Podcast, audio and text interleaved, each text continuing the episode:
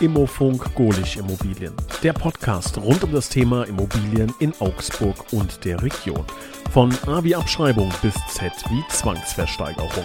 Mit dem Immobilienexperten Helmut Golich.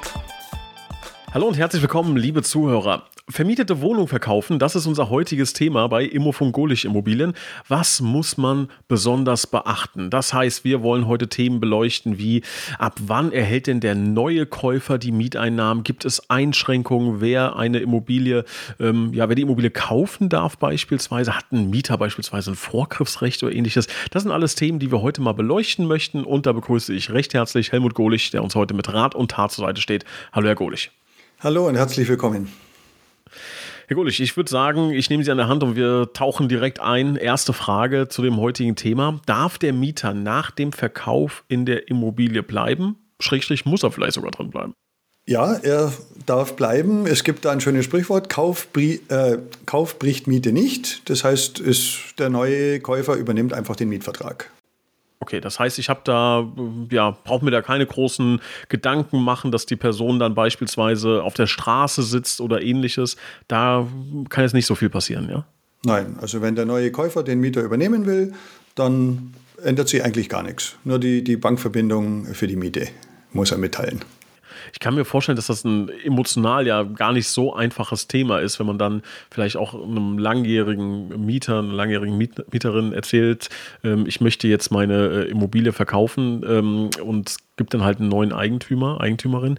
Ähm, und dann ist es ja schon mal gut, äh, um ihr Zitat äh, dann nochmal ins Gedächtnis zu rufen, dass zumindest der Mietvertrag ja auf jeden Fall weiterläuft. Es sei denn, glaube ich, dann gibt es die Einschränkung, wenn der neue Eigentümer, Eigentümerin auf Eigenbedarf ähm, pocht, ne, dann wäre es nicht so gut für die, die Mietpartei. Genau, also wegen Eigenbedarf gäbe es dann die Möglichkeit zu kündigen. Das hängt natürlich immer davon ab, ob, also ob sich der Mieter Angst haben muss, was er für eine Immobilie bewohnt. Es gibt halt klassische äh, Kapitalanlagewohnungen. Also ich sage, wenn jetzt jemand im Einzimmer-Apartment wohnt oder in einer Zweizimmerwohnung, da hat er gute Chancen, dass wieder ein, ein Kapitalanleger kommt und die Wohnung weitervermietet. Anders ist es bei, bei äh, Reihenhäusern, Doppelhaushälften, Einfamilienhäusern. Da wird dann meistens wegen Eigenbedarf gekauft. Jetzt gibt es ja im Immobilienverkaufsprozess so verschiedene ähm, ja, Markierungen, möchte ich mal sagen. Es gibt ähm, Notarvertrag, es gibt äh, Grundbucheintrag etc., Geldeingang auf dem Konto. Ab wann ist denn so, dass die Miete, sagen wir mal, es gibt jetzt 1000 Euro Miete, ne? ab wann geht denn die Mieteinnahme an den Käufer eigentlich? Was ist da der Stichtag? Also im Kaufvertrag wird ein Termin vereinbart. Das ist BNL, also Besitz, Nutzen, Lastenübergang.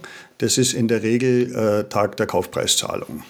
Okay, also Tag der Kaufpreiszahlung, ab dann ähm, geht die Miete an den neuen Eigentümer. Wenn das ähm, ja irgendwie im Laufe eines Monats ist, was ja nicht unrealistisch ist, dann wird das anteilig gemacht. Wer kümmert sich darum? Ganz genau. Also in der Regel wird dann im, kurz im Nachgang ein Übergabeprotokoll gemacht wo dann einfach der Form halber bestätigt wird, äh, dass eben die Schlüssel übergeben worden sind oder wie viele Schlüssel beim Mieter sind. Eventuell kann man vorsichtshalber Zählerstände aufnehmen und da wird dann anteilig berechnet. Es ist ja auch so, dass zum Beispiel die Grundsteuer ist ja eine Jahressteuer. Das heißt, wenn jetzt im, was weiß ich, nach dem ersten Quartal verkauft wird, dann hat der der alte Eigentümer jetzt ein Quartal bezahlt, kriegt aber das ganze Jahr noch die Rechnungen für die Grundsteuer und die aber eigentlich ab dem zweiten Quartal ja der neue Käufer zahlen muss. Und das müssen die dann untereinander abrechnen. Ähm, einfach nur, damit wir es abgehakt haben. Ich glaube, ich kenne die Antwort auf die nächste Frage schon, aber ähm, möchte ich trotzdem mal gestellt haben. Gibt es in irgendeiner Form eine Einschränkung, wer diese Immobilie kaufen kann? Also ich habe jetzt eine vermietete Immobilie, möchte die verkaufen. Fällt Ihnen spontan irgendjemand ein, der die nicht kaufen darf? Gibt es da irgendwelche Einschränkungen? Nein, fällt mir nichts ein. Also der, gut klar, der Mieter selber könnte wahrscheinlich kaufen, ne? Ähm, ja, und ganz normal in den Markt reingehen. Okay, da gibt es also niemanden, ja, also fällt mir jetzt auch spontan nichts ein, wer da, wer da irgendwie ein Verbot haben dürfte. Aber dann haben wir das äh, schon mal dran. Das heißt, wenn Sie eine vermietete Immobilie haben, brauchen Sie sich da keine Sorgen machen, dass da in irgendeiner Form Restriktionen gibt. Ähm, kommen wir wieder auf den Mieter zurück. Kann der sich denn ähm, weigern, in irgendeiner Form querstellen und das ganze Ding blockieren? Also den Verkauf selber kann er nicht blockieren. Er kann natürlich, wenn der neue Käufer da ist, der ihm kündigt wegen Eigenbedarf, dann kann er sagen, halt, ich bin ein Härtefall, ich akzeptiere das nicht. So typische Härtefallregelungen wären sehr alte Menschen, vielleicht behinderte Menschen, vielleicht wenn jemand kurz vor einer Prüfung steht, also irgendwelche einfach besondere Situationen im Leben und da könnte äh, da jemand einen Härtefall, äh, sagen wir mal, beanspruchen. Ja, leider enden solche Dinge dann oft vor Gericht und dann entscheidet der Richter, ob es ein Härtefall war oder nicht. Ich denke, da sind die Ergebnisse abhängig von den Gerichten. Also bei, es hängt auch davon ab, wie nah der Verwandte ist, für den Eigenbedarf beantragt wird. Also es ist ja ein Unterschied, ob man sagt, ich mache es für mich selber, ich kaufe das Haus und mache den Eigenbedarf für mich selber geltend oder für einen anderen Verwandten. Also desto weiter das Verhältnis von dem Käufer weg ist, desto einfacher kommt der Mieter mit dem Härtefall durch. Aber wie gesagt, das sind letztendlich äh, Entscheidungen, die dann Gerichte meistens fällen. Aus, aus Ihrer Erfahrung heraus, wie lange dauert so ein, so ein Prozess? Also wenn jetzt jemand so eine Wohnung kaufen möchte und weiß, oh, das, ich könnte mir vorstellen, dass die Person da auf Härtefall klagt, wie lange dauert sowas? Wie lange das dauert, wenn die klagen? Das kann ich genau. nicht beantworten. Ich denke, das hängt von den Gerichten ab. Also es ist ja so, der, der, der Käufer, vielleicht gehen wir mal zurück vom Ablauf, also der Käufer, der muss warten, bis er als Eigentümer im Grundbuch eingetragen ist mit der Auflassungsvormerkung.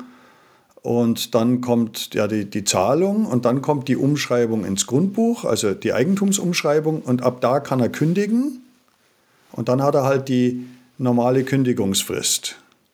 Das heißt, je nachdem, wie lange der Mieter drin ist, sind es drei, sechs oder neun Monate. Dann kann der Mieter Einspruch einlegen, dann geht es vor Gericht. Ich weiß es nicht. Ich denke, das sind dann schon Prozesse, die dann auch mal ein Jahr dauern können. Aber ich denke, das wird auch von, von Stadt zu Stadt und unterschiedlich sein. Ja, ich ähm, frage deswegen so explizit nach, weil ich mir vorstellen kann, dass das natürlich auf den Preis auch in irgendeiner Form ähm, eine Auswirkung hat. Also wenn wir jetzt einen, ähm, nehmen wir mal einfach ein Beispiel, wir haben eine Drei-Zimmer-Wohnung in Augsburg, kostet 300.000 Euro, wenn sie leer ist. Jetzt nur mal als Beispiel, das ist Ihre, Ihre Wertermittlung. Was würden Sie sagen, ähm, ist für ein Preisschild dran, wenn die Wohnung vermietet ist aktuell? Hm. Jetzt haben Sie gerade gesagt, aktuell. Also in der Regel macht es bis, kann das bis zu 30 Prozent ausmachen. Jetzt ist es so, in den vergangenen Jahren war das nicht so gravierend, weil wir viele Kapitalanleger auf dem Markt hatten. Das heißt, die Zinsen waren niedrig und es hat sich für Kapitalanleger auch gelohnt, große, teure Objekte zu kaufen, Objekte zu kaufen, die nicht unbedingt typische Kapitalanlegerobjekte waren. Und das hat sich jetzt natürlich mit der Zinserhöhung gravierend geändert. Also ich würde sagen, vor, jetzt sind wir ja Anfang 23, also bis Anfang 22 hätte ich gesagt, es war kein Abschlag aufgrund der Zinssituation. Momentan sind wir eher im Bereich 20, 30 Prozent. Wahnsinn, ja. Also um das nochmal zusammenzufassen, damit ich das rund bekomme, liegt einfach daran, wir haben aktuell weniger Kapitalanleger im Markt, die sagen, eine vermietete Immobilie, die vielleicht sogar eine sehr gute Mieteinnahme pro Jahr generiert. Also ich kann mich dann an, an viele Immobilieninserate erinnern, wo das explizit drin stand, wirklich als positiver Wert. Wir haben die und die ähm, Mieteinnahme, die und die Rendite wird daraus äh, generiert. Äh, und dann haben Kapitalanleger gesagt, wunderbar, ähm, ich kaufe das ganze Ding so, wie es ist, mit Mieter und mit allem drum und dran. Diese Käufergruppe wackelt jetzt gerade so ein bisschen, wenn ich das richtig äh, gehört habe, oder ist sehr, sehr vorsichtig. Und jetzt haben wir eine erhöhte Anzahl an ja, Eigennutzern, äh, die sagen, ich suche für mich selber. Ähm, ja, und die äh, hätten dann lieber eine leere Immobilie. Kann man das so zusammenfassen? War da ein Fehler drin? Das kann man genau so zusammenfassen, genau. Nur, dass jetzt die Anzahl der Selbstbezieher nicht mehr geworden ist, sondern die Kapitalanleger sind weggebrochen. Das heißt, es ist jetzt weniger, etwas weniger Nachfrage auf dem Markt. Aber ansonsten genau, ist es genau so, ja. Ja, ähm, wenn ich mir jetzt ähm, die letzten Minuten äh, nochmal versuche, äh, ja, in ein Beispiel zu gießen, dann habe ich ähm, ja eine Immobilie, die vermietet ist und will die in den Markt bringen und weiß jetzt, was ich, was ich von Ihnen gelernt habe, dass ich vielleicht sogar 30 Prozent weniger bekomme, als in einem Beispiel, wo die Immobilie leer ist. Und dann könnte ich natürlich über den Gedanken nachdenken, dass ich mit dem Mieter irgendwie versuche, eine Lösung zu finden, dass ähm, ja, die Wohnung leer ist danach, ähm, dass ich sie leer verkaufen kann. Ähm, was ist Ihr Gedanke dazu? Ja, also ich empfehle ja immer, wenn man das vorhat, als erstes mit dem Mieter zu sprechen. Ich habe schon Mieter erlebt, die gesagt haben, ich habe selber erst den Fall gehabt, weil ich eine äh, Mieterin kündigen musste, weil meine Tochter, weil ich die Wohnung für meine Tochter brauchte. Und ich habe mit der Mieterin gesprochen, war eine junge Dame, die ist damals eingezogen, hat gesagt, sie will eigentlich bloß zwei, drei Jahre bleiben. Jetzt war sie sieben Jahre da. Und ich habe sie angesprochen, gesagt, ich bräuchte die Wohnung für die Tochter. Dann hat sie gesagt, mei, äh, sie, ich habe mir selber schon überlegt, ob ich nicht rausgehen will. Das war jetzt der richtige Impuls für mich. Also die war eigentlich froh, ich habe ein bisschen die Entscheidung abgenommen. Klar, das ist jetzt nicht immer so, aber da habe ich jetzt einfach Glück gehabt. Ich habe ihr, sie hat ein halbes Jahr Kündigungsfrist gehabt. Sie hat danach, ich habe ihr gesagt, wenn sie was findet, sie kann sofort raus. Früher ohne Kündigungsfrist. Nach vier Monaten hat sie mich angerufen und hat gesagt, Herr Wolesch, ich habe jetzt eine Wohnung. Äh, ich gehe ab nächsten ersten raus. Wunderbar, alles war, war super. Ne? Also das ist ein Weg. Ein anderer Weg ist, dass man sagt, man geht mit den Leuten ins Gespräch, also man konfrontiert sie damit, sagt sie, wissen Sie, es könnte, wir wollen die Wohnung verkaufen. Wahrscheinlich wird ein Selbstbezieher kommen. Das heißt, Sie werden ohnehin eine Eigenbedarfskündigung bekommen. Äh, lassen Sie uns doch eine Lösung finden. Ich biete Ihnen äh, ein paar tausend Euro an als Umzugspauschale. Dann erleichtere ich Ihnen die Suche. Also das sind so Ansätze, die man gehen kann. Ganz wichtig halt immer mit den Leuten ins Gespräch gehen, Lösungen anbieten, schauen, wie sie es empfinden Viele empfinden es vielleicht gar nicht so schlimm. Ne? Es gibt auch Leute, die, haben, die bekommen eine Kündigung und gehen einfach. Ja, also erstmal sprechen, ne? Erstmal sprechen, sich anhören, wie ist die Situation. Vielleicht gibt es eine relativ einfache Lösung. Ähm, und äh, ja, das ist schon mal ein sehr guter Hinweis. Ich möchte da äh, daran anknüpfen, noch ein weiteres Szenario skizzieren. Mm, ich bin selber Kapitalanleger in diesem Szenario, äh, habe ähm, vor neun Jahren eine Immobilie gekauft, möchte die im Grunde nach zehn Jahren steuerfrei verkaufen und mein Mieter kündigt jetzt. So, und ich weiß, ich habe noch ein Jahr, bis ähm, ja, meine zehn Jahresfrist abläuft. Mit dem Wissen aus den äh, letzten zehn Minuten dieses Podcasts würde ich jetzt fast drüber nachdenken, die überhaupt nochmal zu vermieten. Wenn ich weiß, ähm, leere Wohnung ist interessanter. Was, was denken Sie zu diesem Gedankengang? durchaus realistisch. Also ich würde es entweder, also ich würde es wahrscheinlich äh, möblieren und dann Kurzzeit vermieten. Auch nicht schlecht. Weil bei der, bei der möblierten Vermietung, da gelten, da kann man andere Kündigungsfristen vereinbaren. Ach so, können Sie uns das kurz mal erklären, wie das da ist? Ja, das fällt nicht unter das äh, normale Wohnraummietgesetz und da kann man einfach einen fixen Zeitraum vereinbaren. Ja, also auf jeden Fall, ähm, liebe Zuhörer, Sie merken das schon, dass es im Grunde der Prozess gar nicht so äh, kompliziert scheint. Wir werden den gleich noch einmal genau skizzieren. Aber dass man ähm, vielleicht ein bisschen strategische Fragen äh, beantworten muss, wenn man eine vermietete Immobilie hat und die verkaufen möchte. Ähm, ich sag mal, die guten Nachrichten sind schon mal, wer eine Immobilie verkaufen muss. Und da gibt es ja manchmal Szenarien, in die man dann reingerät ähm, und man muss die Immobilie verkaufen. Dann ist das gar nicht so kompliziert, eine vermietete Immobilie zu verkaufen. Ähm, wenn ich das Ganze ein bisschen strategisch angehen kann, dann sollte ich auf jeden Fall ein paar ähm, ja, Minuten Zeit da rein investieren, um die beste Lösung dafür zu finden. Ähm, wie der Verkaufsprozess äh, vonstatten geht, äh, nochmal von A bis Z, einfach für diejenigen, die vielleicht mitschreiben wollen, die gerade an diesem Thema dran sind, würde ich äh, Sie nochmal bitten, uns diesen Verkaufsprozess einer vermieteten Immobilie nochmal ähm, ja, darzustellen. Also ich habe eine vermietete Immobilie und möchte die jetzt verkaufen. Wo fange ich an? Wo höre ich auf? Mhm. Also der Verkaufsprozess als solches, der unterscheidet sich nicht von dem, wenn die Wohnung leer ist.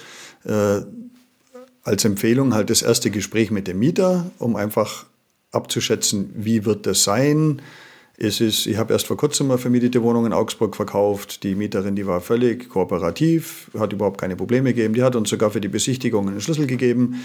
Und obwohl sie wusste, dass sie wahrscheinlich mit einer Eigenbedarfskündigung rechnen muss, das war überhaupt kein Problem. Ich habe andere Fälle, da ist es, das war jetzt eine Familie und die hatten eher halt einfach Sorge, dass sie nichts finden. Da geht es natürlich um Themen wie die Kinder müssen die Schule wechseln unter Umständen und und und. Da ist das Ganze etwas emotionaler. Da sind wir auch sehr, sehr streng an die, die, ja, an die gesetzlichen Rahmenbedingungen gebunden, die, die wir so haben, was die Besichtigung das anbelangt. Aber wie gesagt, also erster Schritt mit Mieter sprechen und dann ja im Prinzip der normale Verkaufsprozess, wie wir in, ja auch schon in verschiedenen Podcasts besprochen haben. Genau, da die herzliche Einladung an Sie, liebe Hörer. Gerne auch nochmal die alten Podcast-Folgen anhören. Ich glaube, da sind äh, ein paar ähm, ja, Wissensschätze drin für alle, die sich rund um das Thema ähm, Immobilien interessieren. Ähm, da ist hiermit die herzliche Einladung ausgesprochen. Und natürlich gilt auch wie immer, wenn Sie Fragen haben, wenn Sie gerne ein Thema nochmal ähm, tiefer beleuchtet äh, sehen möchten oder eine explizite Nachfrage zu Ihrer Problematik haben, dann bitte jederzeit Kontakt aufnehmen über sämtliche ähm, Kanäle, die Sie finden. Ähm, stehen wir jederzeit natürlich gerne zur Verfügung und beantworten Ihre Frage. Da muss man auch nochmal klar ähm, ja, darauf hinweisen, dass das natürlich ein Thema ist, was auch sehr individuell ist, wo es bei jeder Immobilie andere Dinge gibt, äh, auf die man achten sollte. Und deshalb ähm, ja, ist das hiermit herzlich ausgesprochen, dass Herr Golich und ähm, ja, das Team sich gerne mit ihrer Immobilienfrage beschäftigt und Ihnen da Rede und Antwort steht.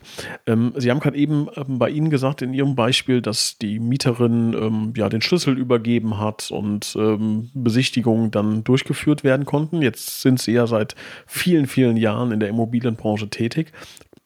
Kommt es denn auch vor oder kam es bei Ihnen schon mal vor, dass sich ein Mieter da wirklich quergestellt hat? Also ich versetze mich jetzt in die Lage eines Mieters, der nicht äh, raus möchte, der nicht möchte, dass ein neuer Käufer kommt, der kann da ja schon auch ein bisschen ähm, sabotieren. Ne? Kann die Wohnung nicht im guten Zustand zeigen, erzählt in der Nachbarschaft leben überall Serienmörder. Äh, was, was passiert denn da so? Was, was ist Ihre Erfahrung?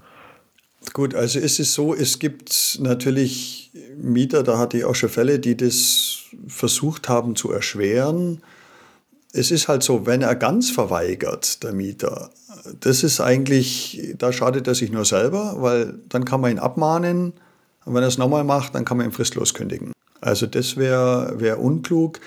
Äh, wenn jemand, so wie in dem Fall, den ich gerade beschrieben habe, sich jemand an den äh, rechtlichen Möglichkeiten hält, also die sind ja auch nicht klar definiert von dem Gesetzgeber, sondern es gibt halt verschiedene Urteile. Also der eine sagt, man muss es Woche vorher den Termin ankündigen, der andere sagt zwei Wochen vorher.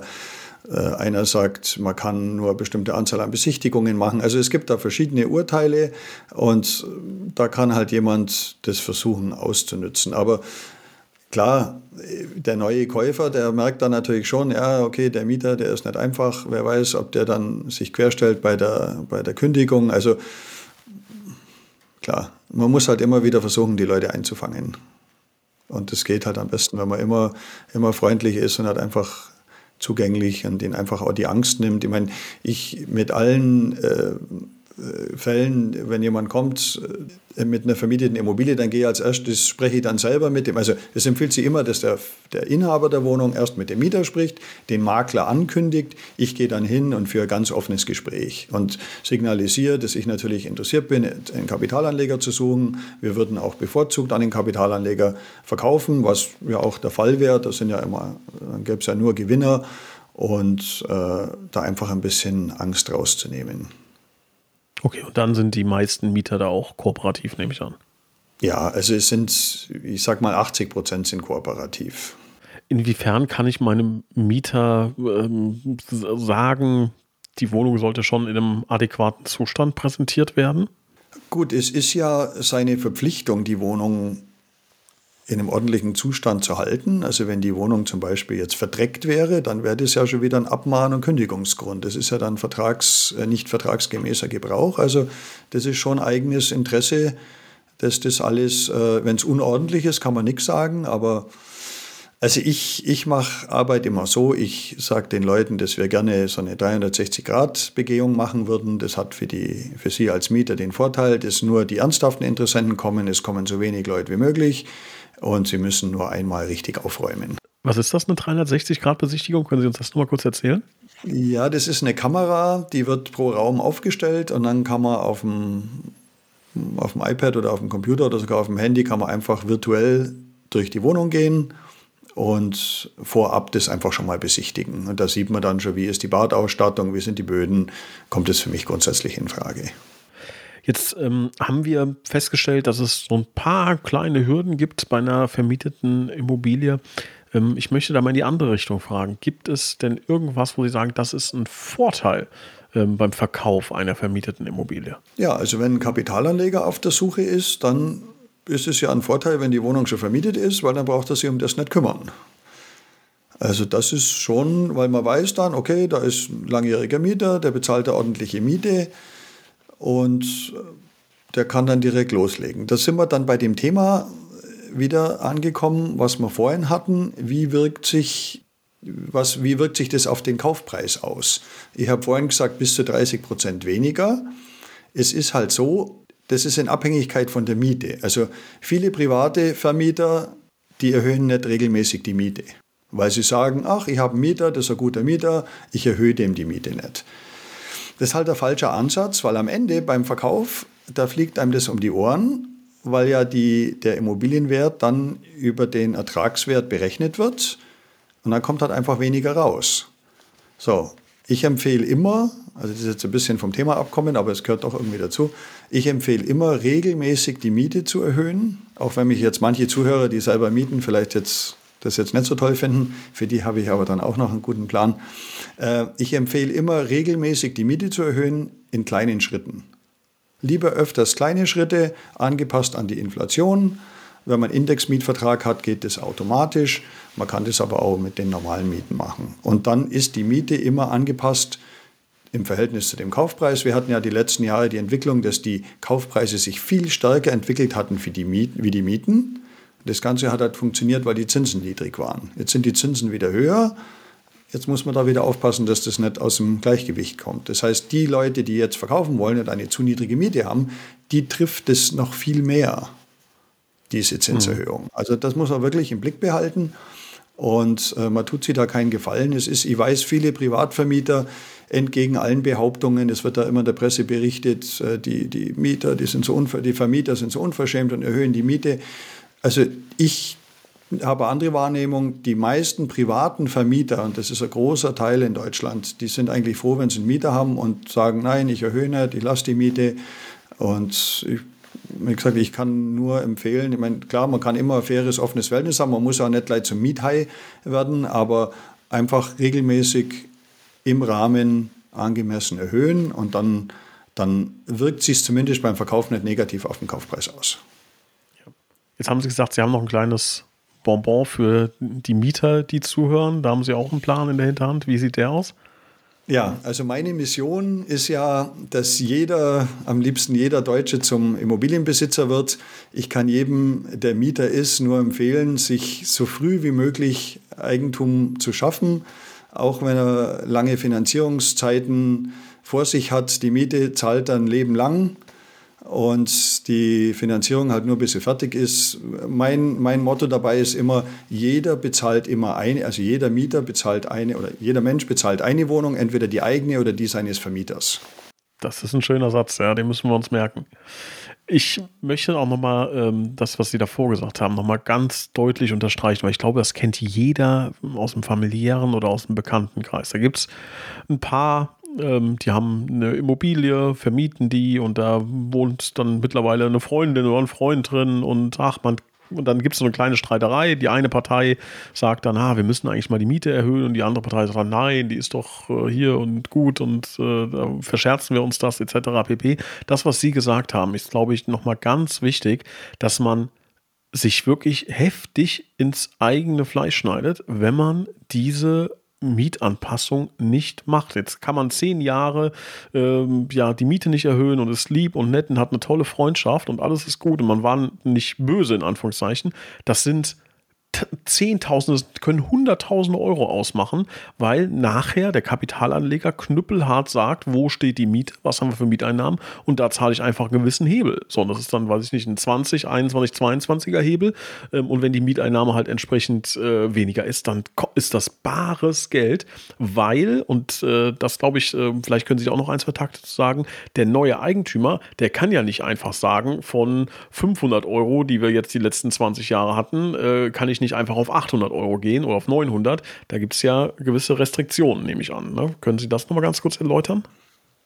Ganz genau. Also wenn also der, der neue Käufer, der steigt ja dann in den Mietvertrag ein. Das heißt, er hat die gleichen Möglichkeiten wie der letzte Eigentümer. Er kann dann je nach Region, also hier bei uns in Augsburg, 15 äh, Prozent innerhalb von drei Jahren erhöhen. Das heißt, er könnte dann, wenn jetzt zehn Jahre nicht erhöht worden ist, um 15 Prozent erhöhen und nach drei Jahren wieder. Und das, das andere, was dann noch dazu kommt, wenn der zehn Jahre keine Mieterhöhung hatte, dann ist dem seine Miete ja so niedrig, der zieht ja nie wieder aus. Weil der findet ja nie wieder einen passenden Wohnraum. Das heißt, er macht sich überhaupt keine Gedanken. Und den trifft es dann wirklich hart, wenn der dann was Neues suchen muss. Also das ist, und gerade jetzt in den letzten Jahren, wo ja auch die, die, die Mieten ja auch stark gestiegen sind, die jetzt ja noch weiter steigen werden, also die werden jetzt noch stärker steigen, weil viele Leute, die jetzt kaufen wollen, nicht kaufen können und die mieten jetzt. Und das heißt, die Kaufpreise gehen jetzt runter, die Mieten gehen rauf, dann pendelt sich das alles wieder ein. Und deswegen nochmal der Appell an jeden, der Mieter ist, einfach Eigenkapital bilden und so früh wie möglich was kaufen, weil man einfach den, die, durch die Finanzierung die Inflation als Rückenwind hat und bei der Miete hat man es immer als Gegenwind. Und am Anfang muss man einfach bereit sein, ein paar Euro mehr zu investieren wie bei der Miete. Das ist jetzt wieder die Situation, die wir haben. Also die letzten Jahre war ja Mieten und Kaufen ungefähr gleich. Also Kaufen war teilweise günstiger wie Mieten. Und jetzt ist es aber, kommt wieder die Regel, die, der Normalfall, dass Kaufen etwas teurer ist. Da muss man vielleicht von der Rate 10, 15, 20 Prozent mehr investieren, hat aber die, dann die konstante Rate und ist irgendwann mal Eigentümer. Und Leute, das holt euch ein am Ende, wenn man dann in Rente ist und man muss diese hohen Mieten bezahlen. Die Rentensituation, wir wollen jetzt nicht zu weit gehen, aber das, das, es gibt keine bessere Möglichkeit wie die Immobilie. Und wenn es nicht, nicht reicht für die eigene, für das große Eigenheim oder man sagt, man möchte vom Wohnen her flexibel bleiben, dann bitte eine kleine Kapitalanlage irgendwo. Aber jeder sollte, also wirklich ist meine Mission, jeder sollte Immobilienbesitz haben. Ich habe selber fast ein bisschen zu spät damit angefangen. Meine, meine Tochter, die hat da jetzt mit, mit Anfang 20 ihre erste Kapitalanlage gekauft und jetzt weiß sie, wie es funktioniert und jetzt sieht sie, okay, das geht weiter und die wird irgendwann mal ganz viele Immobilien haben und hoffentlich dann auch einfach ein zusätzliches Einkommen und muss sich in der Rente dann keine Gedanken machen. Herr Golich, das lassen wir so stehen. Das ist ein wunderschöner Appell, den äh, ja, jeder beherzigen kann, soll und wie gesagt, äh, wie immer gilt, bei Rückfragen gerne melden, gerne Ihre Frage stellen und da wird Ihnen dann mit Sicherheit geholfen. Ich bedanke mich recht herzlich fürs Zuhören. Herr Golich, sage vielen Dank für die spannenden Einblicke und freue mich schon auf das nächste Thema mit Ihnen. Sehr gerne, vielen Dank. Hat mir einen Spaß, Riesenvergnügen gemacht.